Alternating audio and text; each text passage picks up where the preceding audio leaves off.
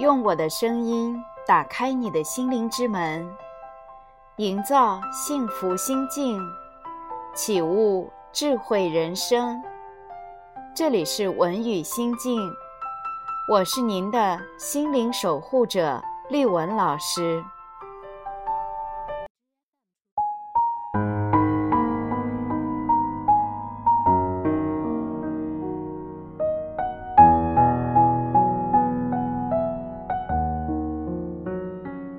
各位朋友，晚上好。今天我们交流的话题是家庭中的情绪虐待。我们都是坏孩子。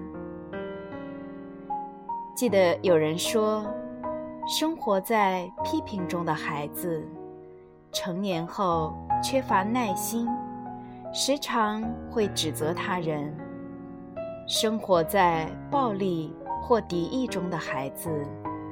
成年后，身体和内心会充满暴力、易怒，非常的情绪化；而生活在羞辱中的孩子，长大后会自卑，找不到存在感，贬低自我价值。可见，家庭真的会伤人，父母的教育。会影响孩子的一生。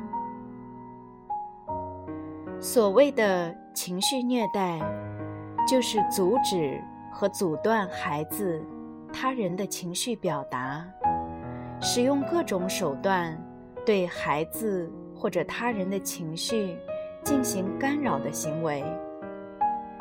情绪虐待是一种心理伤害。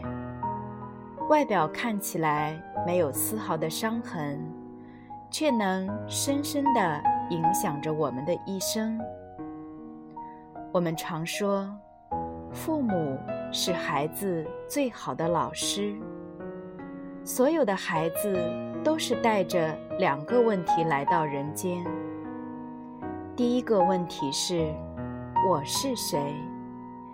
第二个问题是。我如何活下去？前者关系到孩子的自我定位、世界观和人生观，而后者关乎孩子的基本需要及生存之道，决定着他将以什么样的姿态去度过一生。是的。孩子需要依靠父母才能生存下去。父母是孩子的养育者，但反过来呢？孩子也是父母的老师。父母经由孩子触发自己当年在同一阶段所经历的需求，从而拥有重新检测信念。修复人生创伤的机会。那么，我们所有的父母，是不是应该感谢孩子，给了我们这样一个成长的机会呢？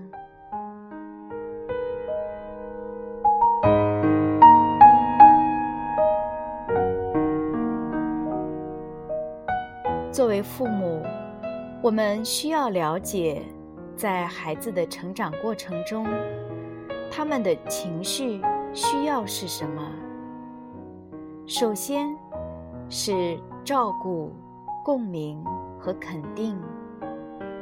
孩子最早期的需要，就是能有一个温暖的人在身旁，好让他知道自己是被照顾的，自己是很安全的。不会因为缺乏照顾而死去。孩子依赖父母，也忠诚于父母。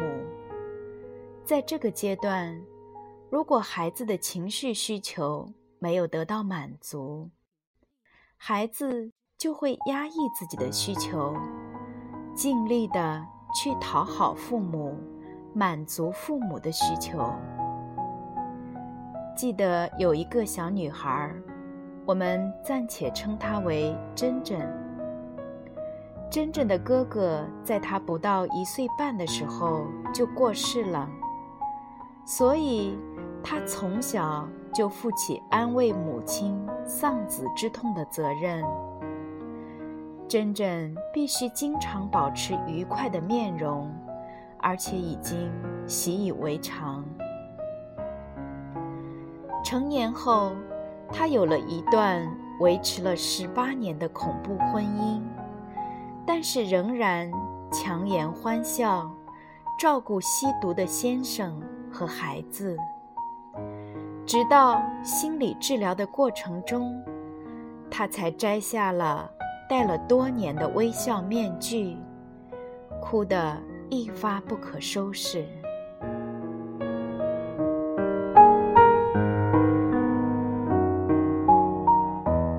第二个需求是。接触、温暖和归属。孩子需要与父母肢体的接触，以及父母的肯定。他们需要知道，他们是被爱着的，是被关注着的。如果父母的情感受到压抑，那么就无法给予孩子所需要的接触。肢体接触是信赖的来源，缺乏肢体接触对孩子而言是致命的欠缺。这样的孩子长大后就会厌恶与陌生人的肢体接触，甚至无法走入亲密关系。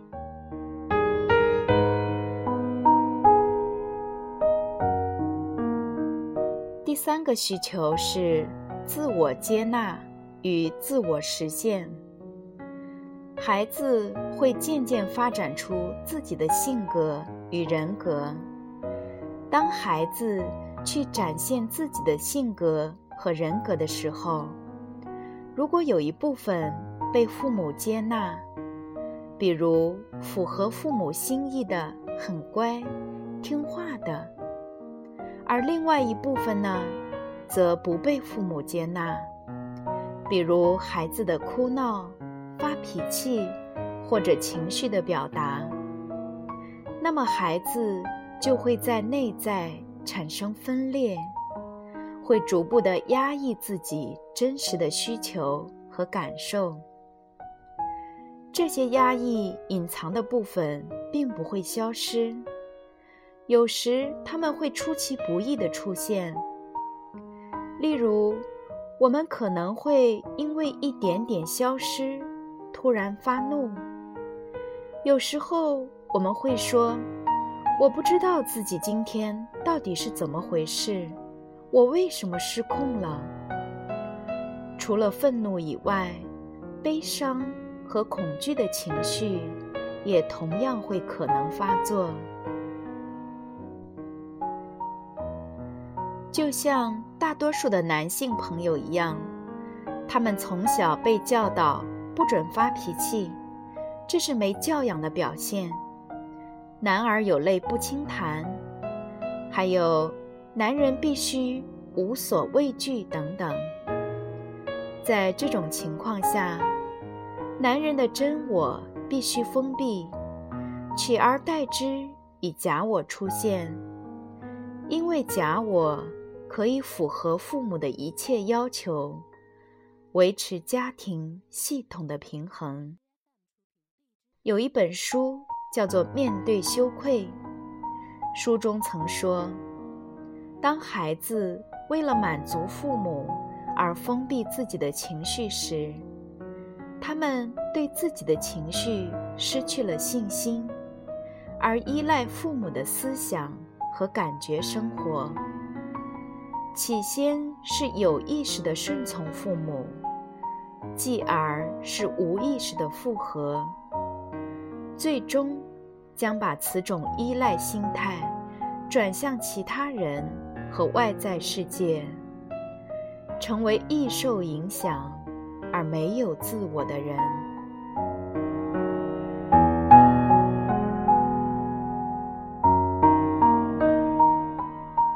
四个需求是：自主、独立、空间与分离。很多父母经常在他们的孩子遇到问题之后，痛心疾首地来到我这里哭诉，说他们不知道为什么孩子会变成这样。想一下，如果我们曾经允许孩子有说不的权利，今天也许不会有那么多人。在受到酗酒、吸毒以及骚扰和威逼利诱的时候，难以抗拒。在这个阶段，孩子有了自主、探索和分离的需求。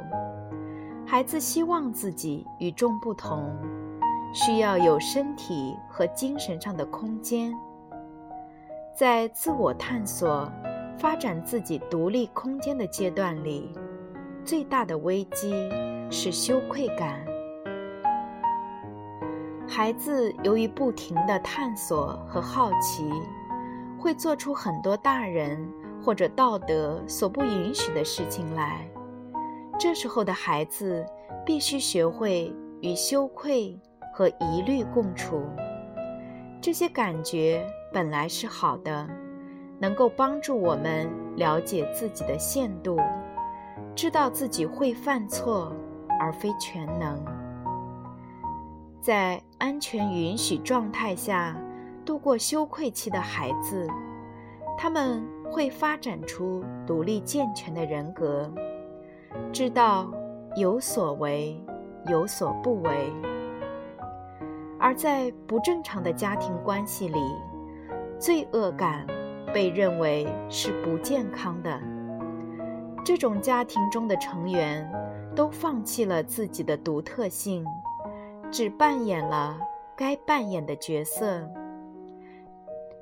以维持封闭系统的平衡。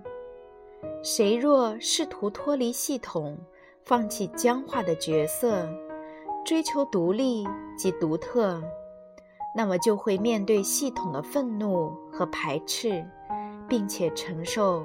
沉重的罪恶感压力。第五个方面是快乐、痛苦和刺激。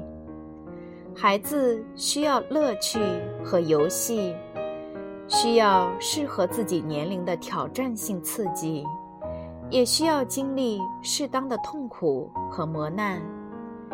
如果父母溺爱孩子，就等于剥夺了他。由生命的正常痛苦中学习的机会。完美主义及苛刻的父母，则剥夺了属于童年的天真和笑容。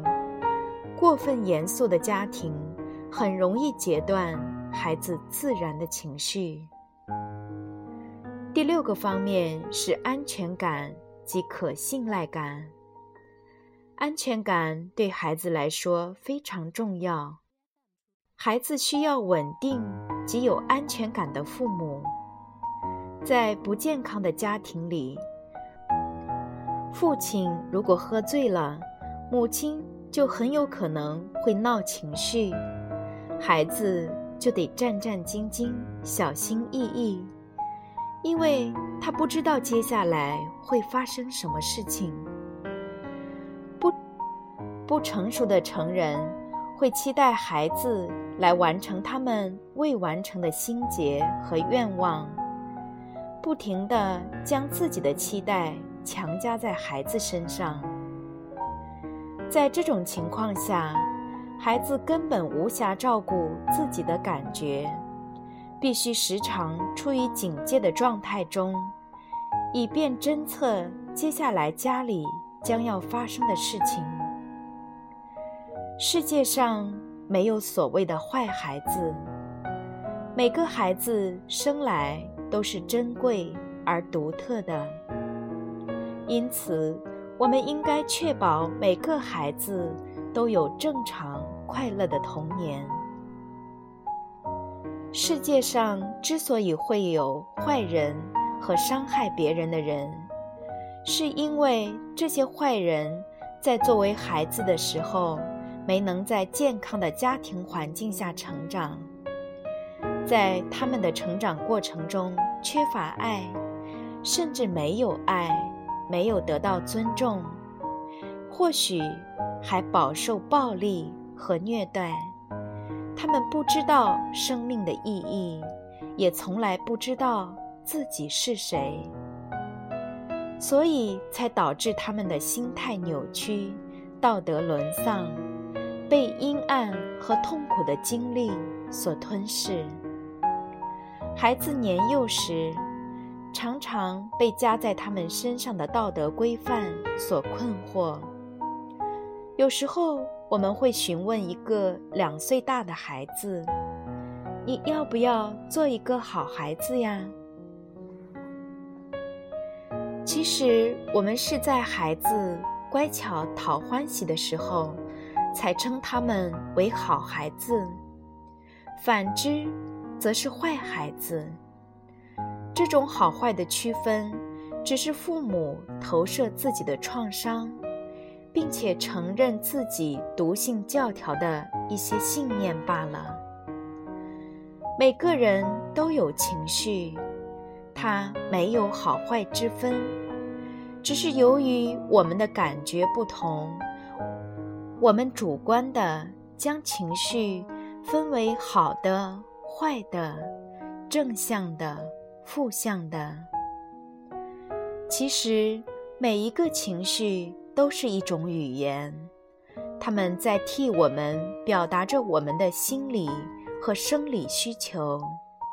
每一个情绪都需要被我们接纳和看见。